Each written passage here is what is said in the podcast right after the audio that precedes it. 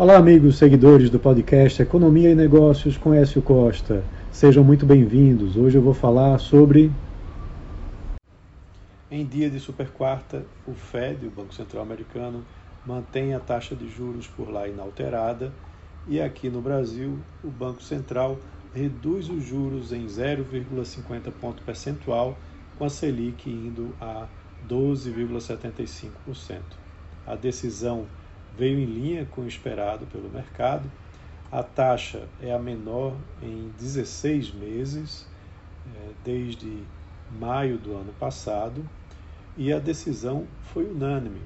É importante acompanhar a, as decisões em torno né, do que vem a seguir nos dois países.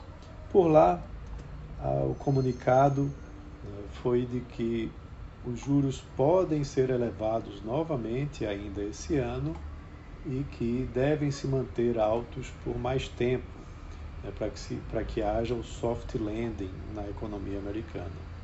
E por aqui, o comunicado que veio junto com a decisão né, falou de alguns pontos de preocupação. Né. Primeiro, uma maior persistência das pressões inflacionárias globais Segundo, uma maior resiliência na inflação de serviços do que aquela projetada em função de um hiato do produto mais apertado. Né? E entre eh, os fatores positivos que ajudam para uma baixa, se ressaltam uma desaceleração da atividade econômica global mais acentuada do que a projetada e os impactos do, do aperto monetário sincronizado sobre a desinflação global que tem se mostrado mais fortes que o esperado.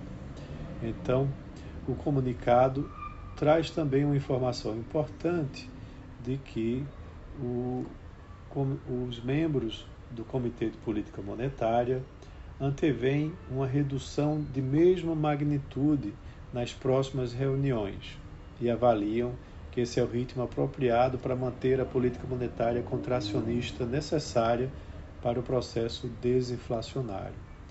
Ele, eh, o Copom ainda ressalta que a magnitude total do ciclo de flexibilização ao longo do tempo vai depender da evolução da dinâmica inflacionária, principalmente dos componentes mais sensíveis à política monetária e também à atividade econômica das expectativas de inflação, principalmente as de maior prazo né, de suas projeções de inflação, que aí tem o hiato do produto e também do balanço de riscos.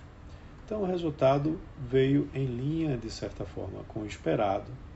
Né. É possível que a gente tenha alguma movimentação em termos de câmbio, né, já que você tem uma Selic mais baixa e uma manutenção de taxa de juros lá nos Estados Unidos pelo menos não houve uma elevação nos juros americanos, o que poderia impactar ainda mais na taxa de câmbio aqui é, do dólar em relação ao real.